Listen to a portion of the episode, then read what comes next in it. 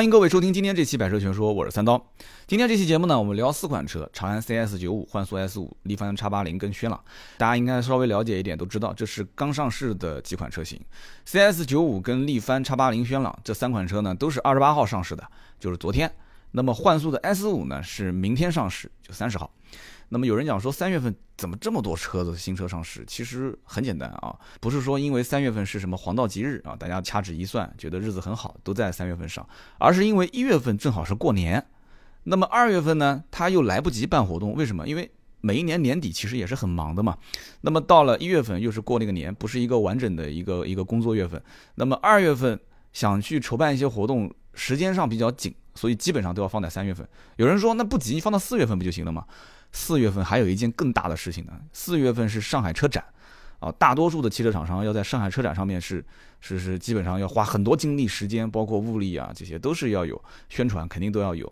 那么因此三月份汽车厂商就把新车集中啊这个时间段进行上市，所以就有了今天我们这期节目嘛。长安 CS 九五对吧？力帆 X 八零轩朗二十八号对吧？幻速 S 五三十号上市。长安的价格包括力帆跟轩朗的价格都已经很明确了。那么幻速这个价格还不确定，但是幻速其实也基本上差不多了，因为预售的时候当时价格六九八到七九八，车子型号也不多。那么今天这期节目呢，我们把这四款车抛出来，给大家去说一说，聊一聊。不知道有没有你们想要选购的车型，或者同级别当中啊有没有正好是对标的一些其他车啊？你们是正好也是在考虑当中。我们先一个一个讲啊，首先讲长安 CS 九五这个车呢，我相信关注度一定是比。啊，后面的什么幻速啊、力帆啊这些车要关注度高的多得多得多，那销量也可以证明一切啊！大家都知道，长安 CS 七五是卖的最好的，基本上可以月销过两万，排名也基本上能排到前五吧。其实早年是能排到前三。现在基本上应该是在前五啊，就偶尔也能进前三。那么 CS 三五月销能过一万五啊，比它要小一些。那么这个一万五怎么说呢？在自主品牌当中也不差了啊，月销一万五。那么它还有一个是 CS 幺五啊，一个叫 CS 一五。CS 幺五这个车月销八千，一个小型的 SUV 能卖到月销八千也相当可以了。所以你看长安家族里面的车，CS 幺五、三五、七五，其实这三款没有一款是绝对失败的车型。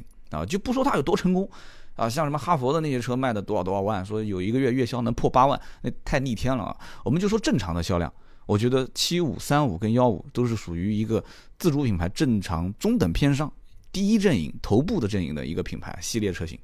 那么还有包括它家族里面那个 CX 七零，CX 七零其实月销也能过万吧，基本上八千九千过一万，问题也不大。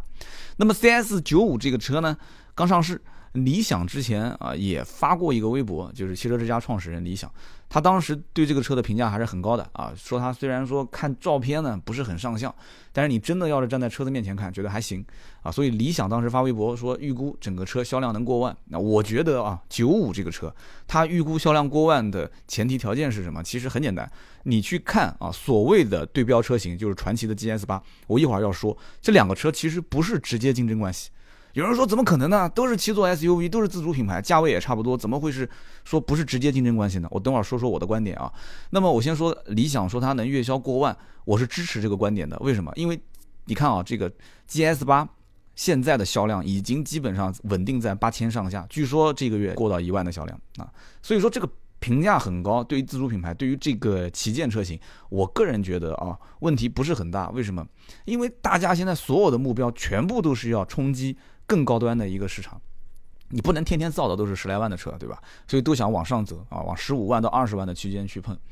那这个碰呢，能不能碰成功，这个不好说啊。你比方说今天我们聊的 CS 九五，这个车上市价格是十五点九八到二十二点九八。大家应该知道，我曾经在 GS 八的那一期节目里面也说过，我说啊，真正如果到了十五万往上，或者说准确点讲，应该是从十八万往上这个区间，大家就会考虑一个问题点。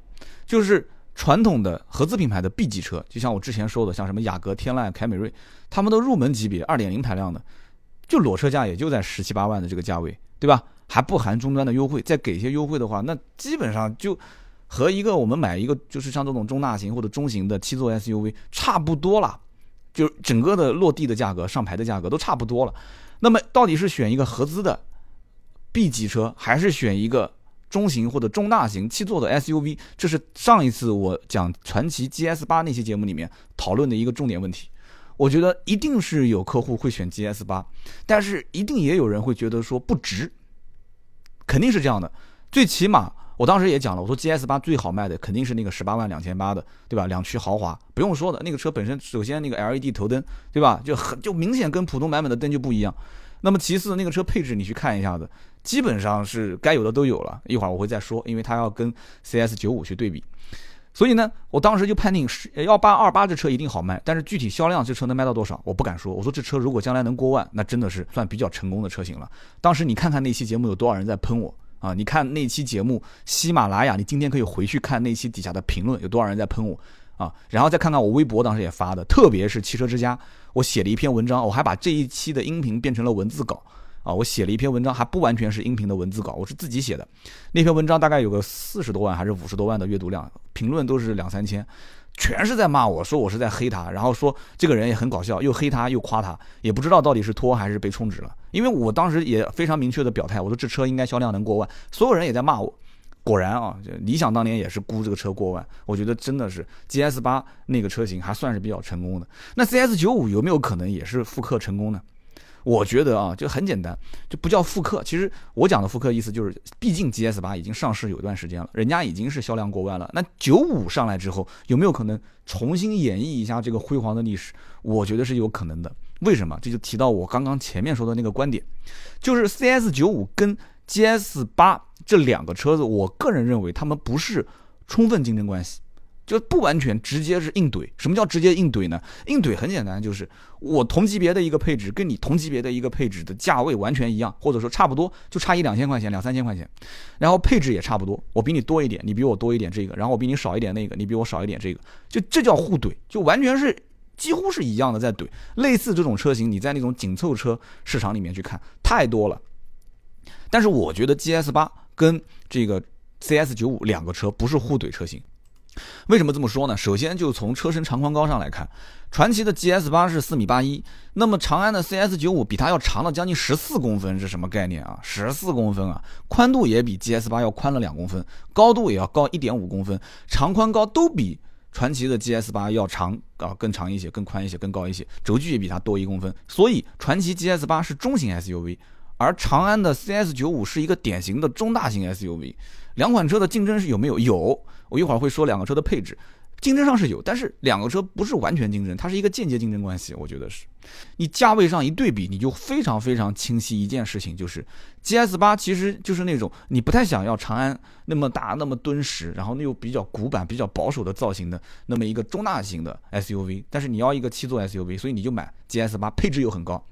但是你如果说我不要那么高的配置，我要大。我要敦实，我要稳，我不要那种什么很夸张的造型跟设计，那你就买长安的 CS 九五呗。所以你看一下两个车子的配置，再看一下两个车的定价，你就其实非常清楚这件事情了，对吧？传祺 GS 八，你如果看到十八万两千八那一款两驱豪华，那基本上你其实去找对应的长安的 CS 九五，一定是看到的那一款十八万七千八，就比它贵了五千块钱那一款嘛，对吧？两驱的顶配，但是两个车之间的配置差的太多太多。啊，传祺的 GS 八比它还便宜了五千块钱，但是配置比它多了很多。比方说啊，陡坡缓降、方向盘换挡、方向盘加热、真皮座椅，座椅还带记忆、加热、通风，对吧？转向有辅助灯，然后有雾灯，有后视镜记忆，有隐私玻璃，有并线辅助，有全景摄像头。啊，我讲的这些是长安的 CS 九五上面没有的，而且那个车还是顶配，啊，十八万七千八两驱顶配。所以这样子比下来，你会发现买一个传祺的 GS 八。其实虽然小了点，动力也少了一点，但是它配置高。但是如果你要买一个长安的 CS 九五呢？哎，配置虽然少了一点，但是空间大，对不对？整个车子看起来也是比它大一圈。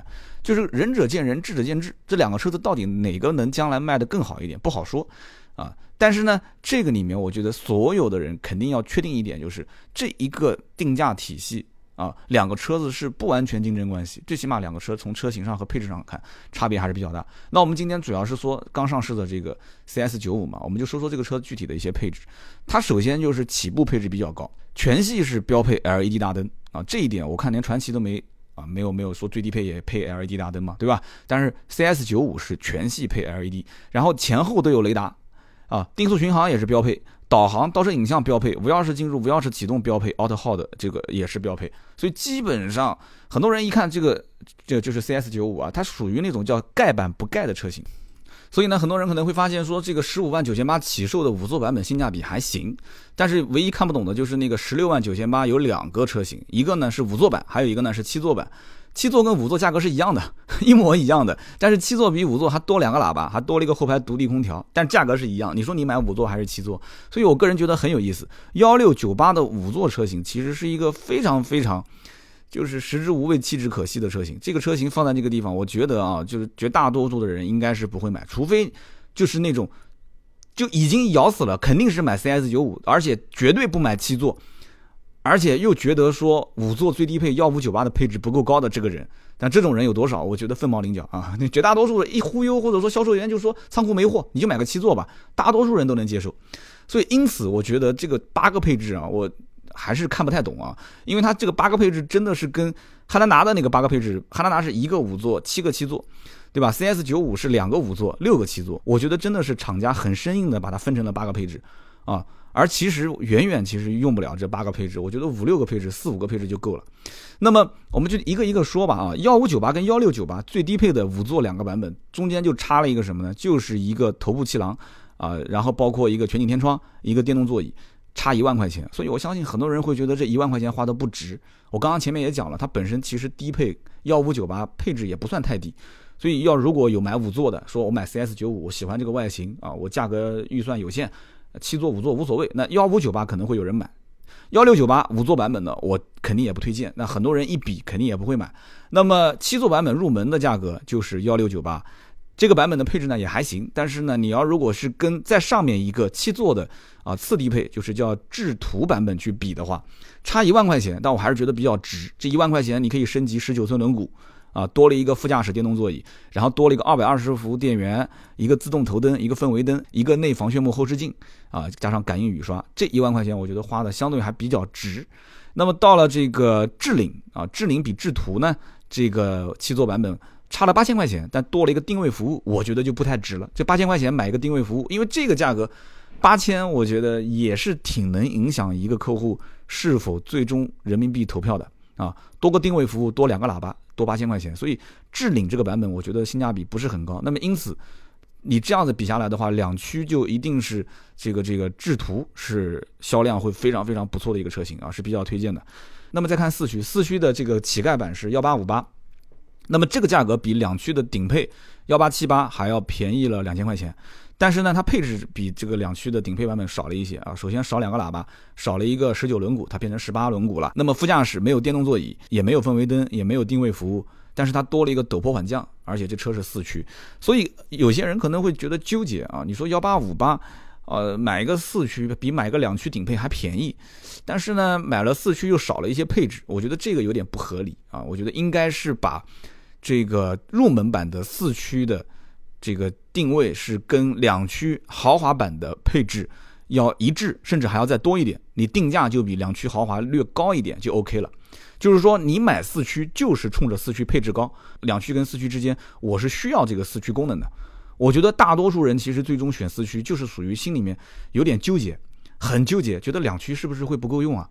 我钱都花了，买这么大一个 SUV，我将来万一要是越个野啊什么的，万一要是到一些路况不好的地方怎么办？所以很多人是愿意多加点钱上四驱的。但是你定了一个比两驱还便宜的价格，一个四驱的乞丐版，我觉得这个版本让很多人会非常非常纠结。就是 就是你说买这个吧，又比买两驱的顶配便宜，但是买了吧，配置又少了。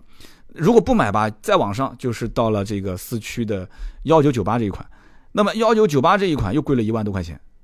多了十九寸轮毂啊，OK，十九轮毂有了，那么又多了什么后排的侧安全气囊，有一个七步气囊，然后电尾门包括带感应的，有副驾驶电动，有氛围灯，有隐私玻璃，有全景摄像头。哎，有的人会觉得说还行，但是你要知道，到你说还行的时候，你已经付了多少钱？其实已经是到了将近二十万的这个价位了。你要知道，你其实看这个车的时候，刚开始是什么？刚开始你是看的十五万多。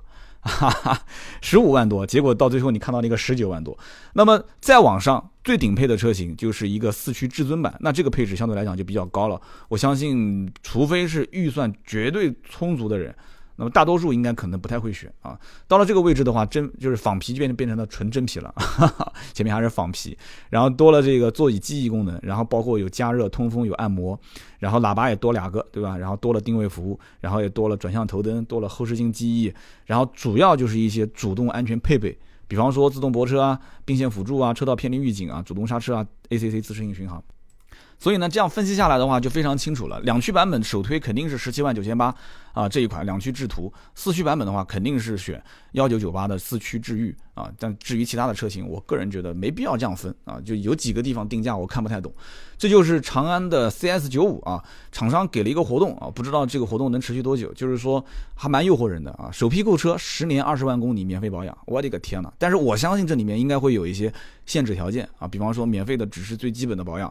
啊，只是一个这个呃机油的机滤的更换，甚至于我曾经看过有的厂商所谓的免费保养，只是送你一个机油的更换，连机油滤清器都不送，但是他打出来这个口号就是免费保养。而且我个人觉得有一个这个风气，什么风气呢？就是也是感觉是自主品牌开始这么玩，合资很快可能也要也要开始跟进了，就是买新车送保养。我曾经在聊那个宝沃 BX 五的时候，有人曾经就说，他送你三年还是五年免费保养，或者说是啊五年还是十年的免费保修，它其实就是把你锁死在 4S 店嘛，不就这个概念嘛？就是你要如果终身免费保修，那其实就要求你终身在 4S 店保养，就这么简单。你如果只要不去 4S 店保养，那我就不给你保修了，就是我是免费给你终身保修的嘛。那么如果是免费保养，我只送你最便宜最便宜的那个东西，你要不要？你要如果是要。那你就来来了，我就让你再消费其他的东西。所以这个套路，我相信从今年开始是个节点，往后基本上新车再上市，可能这个送保养、送免费维修已经会成为一个趋势了。再往后，甚至于就直接写在保养手册里面了，就这个车是终身免费保养，但是只是免费最基本的那个东西啊，甚至机油滤清器啊、空气滤清器这些东西都没有，只有换机油免费。你去不去？这很有意思啊！这件事情我觉得让很多人啊会会会想到这里面，哎，是不是有什么很好玩的东西啊？那么再往后讲啊，就是北汽幻速这个品牌，北汽幻速，北汽这个品牌本身呢，很多人不是特别了解啊，而且可能口碑也不是说特别特别的好，因为北汽的车太多了，有好的有不好的，但总归网上炒的都是那些不好的车。北汽幻速这个品牌呢是二零一四年才成立的，所以这是一个非常非常年轻的品牌。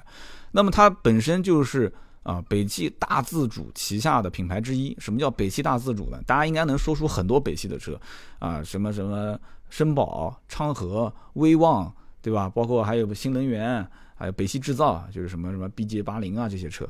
那么大多数的人可能接触北汽的车不多，对吧？可能有一些限牌城市有买新能源的车。那么北汽这个幻速牌子其实就是和重庆银翔合作的品牌。啊，就像有人知道昌河，昌河其实就是北汽跟江西的这个制造商在一起合作的品牌，那这个就是跟重庆的银翔公司合作的品牌。那么银翔呢，它本身其实也有一个自己的独立的品牌，叫做比速汽车。我估计很多人没听过比速汽车。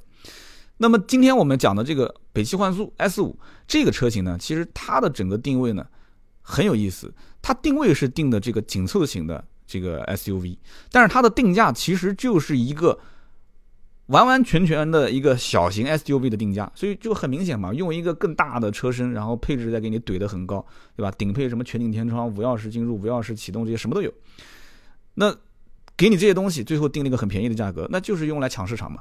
对吧？他也知道我自己品牌，我这个口碑各方面还没建立起来，品牌大家都不熟悉，所以主推是一点三 T 的车型。我在云南试驾的也是一点三 T 的车型，因为一点三 T 的车我也试过不少啊，其他品牌的车。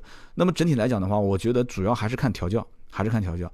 这个车三十号上市啊，它这个发动机是 F 十三 B，有很多我当时在直播的时候，很多网友其实也知道这个发动机在这个比速汽车上面也在用，而且你去看一下比速汽车的那个车定价。你再看北汽幻速 S 五的定价，你会发现很有意思啊，对吧？寄生于合成量啊，你你如果北汽幻速 S 五的定价定成这个样子的话，那我觉得比速汽车是应该要降价了。你北北汽幻速好歹还挂个北汽的牌子，是不是？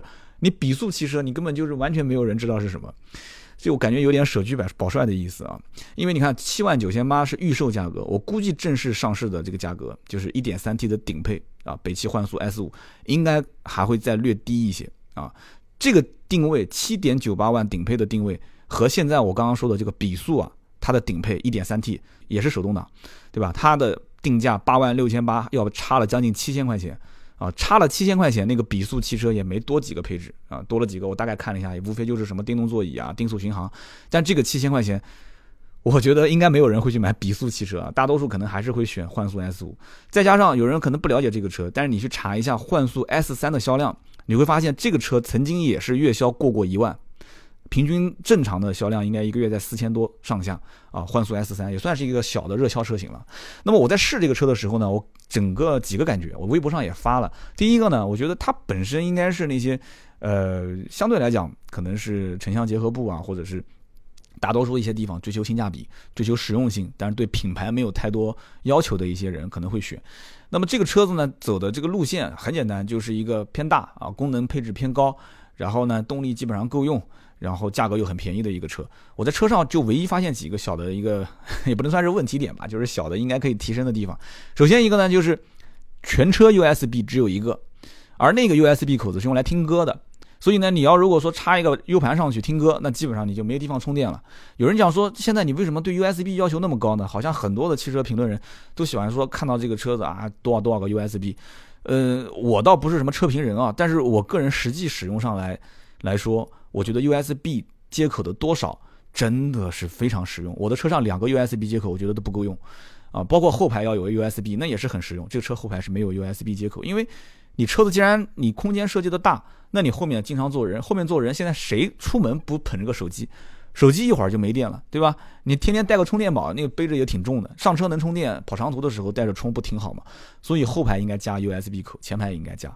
那么车子开的过程当中呢，我总结了几个，就是北汽幻速 S 五的小问题点。首先呢，就是这个车我感觉八十公里以上啊，右前方有很明显的噪音，我换了两辆车去开，都觉得是，呃，判断这个问题都是有。那么不知道是什么原因，可能是它的在整个的分组设计上啊，或者是车身造型啊，或者可能是这个侧面的后视镜的这个造型稍微有一点点的设计上的一个不合理，所以噪音有点明显。不知道你们能不能接受？反正我当时听了感觉挺明显的。另外一个就是它的整个车机，车机反应速度略慢，大家可以去试一试啊，你能接受那最好。但是我觉得应该可以再提升一下。那么还有一个比较好玩的就是雨刮器，试的过程中发现它雨刮器它不是隐藏式的。因为大多数的那个雨刮器、雨刮片会收在那个引擎盖下面，但这个车子我以为是我没有把它那个档位设置好，就是有的时候不是停车熄火的时候，那个雨刮器是竖在那个地方。然后后来我发现，不是这一辆车，每个车都一样竖在那个地方的。我觉得这个应该把它做成隐藏式的。还有就是按键，它虽然有多功能方向盘，但是它只有左边有，右边是空的。然后左边的多功能方向盘上面的按键又是每一个都是。连在一起，就是按上下左右的时候会，反正非常不方便。可能是因为我的手啊比较粗的原因。那么还有一个就是它这个车子呢，值得表扬的。首先，它这个九寸屏屏幕是足够大了啊。那么另外，全景天窗顶配是有的啊，全景天窗是很赞啊。这车那么大一个全景天窗，再加上它有一个金属踏板，这个很少见啊。你说一个一个这个七六七万块钱的一个一个小小的 SUV，说上面还加金属踏板，这个明显成本上还是下了功夫的。还有一个好玩的就是。彩虹仪表盘啊，你可以把它设置成这个车速变动，它也跟着你变颜色。但是我觉得，其实你要说从成本上来讲，厂家是用心了。呃，你要是说从好玩乐趣也有那么一点，但是怎么说呢？我觉得怪怪的啊，就实际意义不大。而且你开的过程当中，如果我要注意现在的仪表盘的颜色是是什么颜色，它是六十码以下是白色嘛，然后你六十码以上会变成其他颜色。我觉得反而会有一点点对我有影响啊，就是彩虹仪表盘，我在微博上也发了一段小视频，很有意思。这车基本上扭矩爆发应该是在三千转上下，会是一个峰值，所以你前期开的时候感觉会有点肉，但是油门稍微带点踩就上去了，啊，就感觉整个车子动力提升还行。所以我个人觉得，一点三 T 如果是配自动变速箱的话，啊，我开过几款车，感觉是非常肉。但是如果是老司机带手动，觉得油门不够，你就使劲怼它，啊，低档然后高转速嘛，对吧？你会觉得车动力还行，所以手动挡它占了这么一点点小优势。但是呢，它全系没有自动挡，这个车应该很快就会有自动挡上，但是它全系目前是没有自动挡。整体来讲的话，反正不到八万啊，一个这个紧凑型的 SUV 卖了一个小型车的价格，六万九千八到七万九千八。那么全车系反正基本上。该有的也都有了，对吧？高配车型什么一键启动啊，全景天窗、上坡辅助、刹车辅助、车身稳定系统，对吧？前后雷达、胎压监测，啊，九寸屏，后视镜折叠、加热这些功能，你想还能怎样？还能怎样？你还要啥？啊，北汽幻速 S 五那个车，这也是我第一次接触到这个北汽幻速这个品牌，呃，第一次印象还算可以，还算挺好的。我觉得，呃，大部分的人如果不是很挑，其实在这个价位区间已经有很多车可以选了。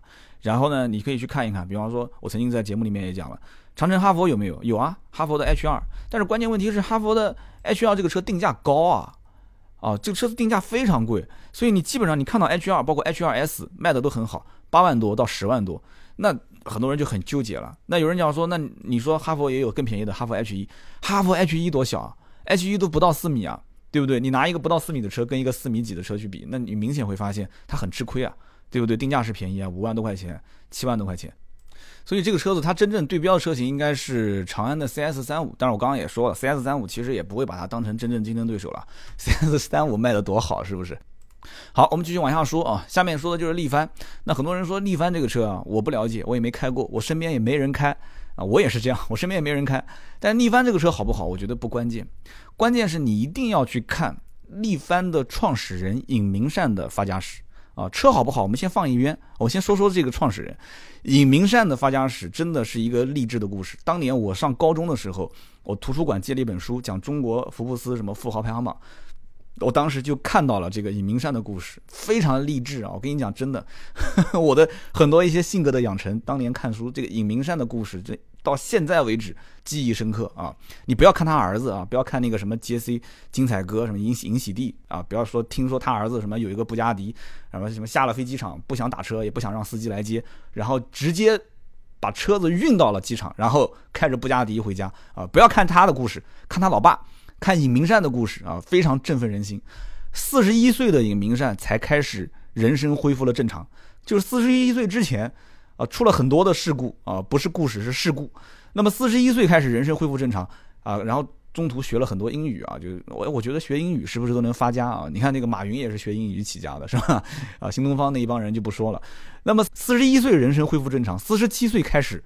才辞职下海经商，第一桶金还不是说什么造车，第一桶金是卖书赚的钱，六十万，六十万什么概念？八五年六十万，那么到了九二年，开始造摩托车，当时造摩托车还不叫李凡，那个时候什么？九二年的时候，尹明山五十五岁了，二十万成立了一家公司，叫重庆轰达车辆配件研究所啊。有人讲说轰达，轰达，轰达，哎。九二年，尹明善就跟本田有合作了吗？没有没有，你去看，他当时解释是说，轰达的意思就是马达轰鸣的声音啊，也有一点这个，反正我说不上来，就是一种什么讨讨彩头的意思。那么反正你懂的啊，就那个年代，他尹明善一定是发现了在日本啊，本田公司做的这件事情，中国将来一定是能成气候的，所以拿了二十万成立了这家公司，从那个时候开始造摩托车。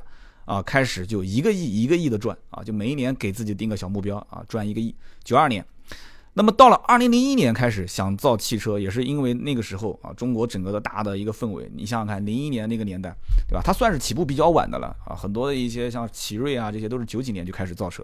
零一年，它毕竟是个民营企业，零一年改名力帆，零三年买了重庆专用汽车制造厂，就是要借它的这个牌照嘛，去生产，把它的北泉牌汽车北泉牌改成了力帆牌。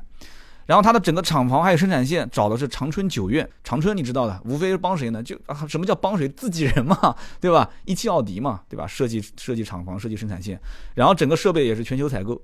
但即使是这样子，其实当年造的车出来啊，其实也是笑话特别多啊。整个设计当时找的是上海同济同捷，也是国内非常大的一个这个就是自主做设计的设计研究院。然后整个定位就是紧凑型轿车，非常明确。但讲到底啊，他造车没经验。对吧？所以当年造的车有很多笑话。那个胖哥杨笠，我要没记错，他的第一部成名作啊，就是杨笠胖胖哥啊，成名作就是侧力帆嘛。说当时方向盘是他开过第一辆是歪的，方向盘跟身体是歪的，你开那个车得斜着开啊。所以就是没经验，在测这个力帆的过程当中，其实很多人会发现，什么仪表板上面的这个灯光会折射到挡风玻璃上面，后排座椅的两边的，对吧？是直的。就以前的那种大卡车 是直的，它不是圆角，因为你是直角，其实上下车是不方便的。你要把它设计成圆角，上下车才会方便。后排座椅嘛，所以这些都是当年闹的笑话。但是现在你再看马上新上的这两款车，一个是叉八零，还有一个就是这个叫做轩朗，你就知道了。其实真的是变化特别大，而且我始终有一种感觉，我感觉现在自主品牌的这些早年已经有积累的、有沉淀的这些品牌，现在造的都差不多。大家有没有跟我同样的感觉？就他们的零部件的供应商，包括他们的制造工艺，我我感觉后面都是有一帮国际团队在支撑。你只要给钱就可以了，你只要给钱，你告诉我你想造什么样的标准，自然会有很多的东西会直接就套用进来。我们还是回过头来说说它以前的历史。零四年的时候，力帆出了力帆五二零这个车，我相信很多人都知道，它第一辆的轿小轿车嘛，第一辆生产生下线生产的小轿车。当时啊，力帆在国内推这个五二零的车型的时候。没有像现在说什么自媒体广告特别多。如果当年要是广告多、自媒体多的话，大家一定会知道一件事情，就是那个力帆五二零，那个车虽然很多人看不上，很多人也没听说过啊，但是你要知道，那个车就算卖的不好，但是你不可以否认它有一件事情啊，现在可能很多人还不知道，就是它的发动机其实真的是来自于巴西工厂。一个叫做 Tretec 一点六升发动机，我可能发音不标准啊。那么这个 Tretec 发动机呢，你要再去深扒它的历史，可能你就会知道这个发动机其实跟宝马是有关系的。当年二零零三年，就是奇瑞的这个奇云，当时也是说自己是用的这个 Tretec 发动机，但是宝马当时自己说，我跟他没有合作，我从来没有说给他进口过我的发动机。而且这个 Tretec 的发动机在宝马的 Mini 车上也是官方的运用，但是宝马自己是没有把这个 Tretec 列到自己的发动机目录里面，所以这是一个比较这个呃不太被宝马待见的发动机啊。但是呢，又是一个确确实实用在了 Mini 车上，而且啊，力帆据说当年是因为出口了很多摩托车到巴西，然后结果巴西的经销商赖账不想给钱，但是不给钱怎么办呢？因为巴西那边是跟宝马有合作啊，生产发动机，说我有一堆发动机。你要不我钱我也给不了了，你把发动机拉回去，所以就拉了一批发动机回来，装在了力帆的五二零车上，啊，是有这么一个故事。然后这个车子的整个底盘啊，包括调教，都是找的 PSA 集团，就是当年的力帆的那些车，PSA 不用说了嘛，对吧？里面就是什么雪铁龙啊、标致啊，所以当时有很多人会讲说，力帆早年的车内饰有点像啊，就是五二零的内饰有点像雪铁龙的这个爱丽舍啊，所以。去看以前的这些力帆的历史，对吧？长得特别山寨啊，宝马 mini 的那个三二零、三三零中控长得像一个米奇、米老鼠的那个头像一样的。你无论怎么笑话它，但是人家至少是活到了今天啊，活到了今天。而且现在推的这个 X 八零啊，叉八零这个车，我曾经看微博上也有人问过我，说这个车能不能选？说毕竟长宽高各方面长得跟那个汉兰达很像，中型 SUV。啊，一个中型 SUV 卖十万九千九到十四万九千九，当然了，它十万九千九是手动挡的配置啊，手动有两款，自动挡有三款，所以你会发现这个车最顶配的卖到了十四万九千九，对吧？你再看它的车身长宽高四米八二，它其实比传祺的 GS 八还要大一公分啊，人家是二点零 T 的发动机，其实二点零 T 发动机它自动挡也有啊，自动挡是六 AT 变速箱，你想二点零 T。配六 AT 的变速箱，其实不就是我前面说的长安的 CS 九五嘛，对吧？它的车宽比 CS 九五还要宽四毫米，所以你想一想，这什么个概念？这个车十四万九千九，我刚刚前面说什么？CS 九五七座自动挡十六万九千八，十八万九千八，对吧？然后你再看这个力帆，力帆也是二点零 T 啊，对吧？也是六 AT 变速箱啊，十二万九千九，十四万九千九，所以这个东西你不好说。你说这个车利润有多高？有人讲说哇，那看起来 CS 九五卖一辆车能赚那么多钱，我不知道它是不是能赚那么多钱，但是你自己去看嘛，对吧？同样是二点零 T，同样是六 AT，你说专配工艺有多差，有什么差距？你说专配工艺差距有多大？或者说你说这个车的制造的成本上，两家之间因为生产的数量不一样，能差多少？我觉得这个东西我不是什么经济学家，我算不出。但是 CS 九五的二点零 T 配六 AT 是卖十六万九千八，十八万九千九。力帆的二点零 T 六 AT 也是七座。卖十二万九千九，十四万九千九。你再看看汉兰达，所以你知道汉兰达多赚钱了吗？有点意思。那么再说一下这个轩朗，轩朗呢是力帆的一个 MPV。其实这个车呢，你真的也是脱不了山寨的这个壳子了啊，就长得特别像福特的 S Max。那么这个车子呢，排量很多，一点八、二点零和一点五 T，但是一点八只有手动挡，二点零跟一点五 T 是有手动挡，也有 CVT 的变速箱啊，是模拟八速的 CVT。这个车最大的亮点其实就是一点五 T 加 CVT。为什么这么说呢？我相信很多人其实会看这个级别的 MPV，当然卖的最好的不用说嘛，一个宝骏七三零是吧？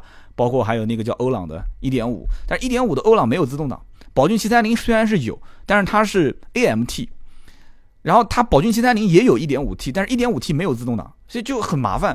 它这个正好钻了一个空子，它是一点五 T 加八速手自一体，包括还有像东风风行也是卖的不错，对吧？东东风风行是一点六加 CVT，所以一点五 T、一点六升这两个很明显动力，一点五 T 是占优势的嘛。那么这个车最贵，一点五 T 八速手自一体才卖到十万六千八，最贵的十万六千八，而且非常逆天。这力帆真的是烦不了了，反正你也知道我的牌子没什么名气，我就使劲怼。啊，我就使劲怼，有什么配置给你加，十万六千八，前排有座椅通风、座椅加热，还有按摩，很夸张，十万六千八前排座椅加按摩，我哪天一定要去试一下，我不知道是到底发生了什么事情。全景天窗，十八寸轮毂，但唯一就是啊看不见的地方，它不是独立悬挂啊。你再怎么说那个宝骏七三零，它好歹还是个独立悬挂是吧？这车不是独立悬挂，而且它的方向盘是机械液压助力转向，而且它没有胎压监测，也没有自动驻车，而且还是个卤素灯，还是手动空调。所以呢，怎么说呢？就是这个车子吧，牌子不是很响，但是有的配置很高，但是有的呢又没加。我觉得它还是制造经验不够，还是制造经验不够，要让更多的一些买车的车主给他提意见，他才能慢慢的越造越好。好，今天我们聊了那么多啊，长安 CS 九五、幻速 S 五、力帆的叉八零跟轩朗，我相信其实这些车除了 CS 九五以外，这几个幻速啊、力帆的叉八零啊、轩朗，大家应该听的都比较少。不过我觉得啊，以后的整个的市场的风向是要变了。有些车可能有一些车评人，他们都天天试的都是高大上的，天天可能出国都是一些特别高精尖的车。但是这些车还是需要有一些人去关注它啊，不管它是充值还是不充值，但是你都得关注它，因为说不定，对吧？三五年前，对吧？你可能对我爱理不理，但是三五年之后，对吧？就不用说了，后面一句话你应该都知道的啊。如果不知道，上微博我告诉你啊。好，更多的原创内容，新浪微博和微信搜索“百车全说”，我的私人微博是“百车全说三刀”，欢迎你来玩。呃，今天这期节目就到这里，下一期接着聊，拜拜。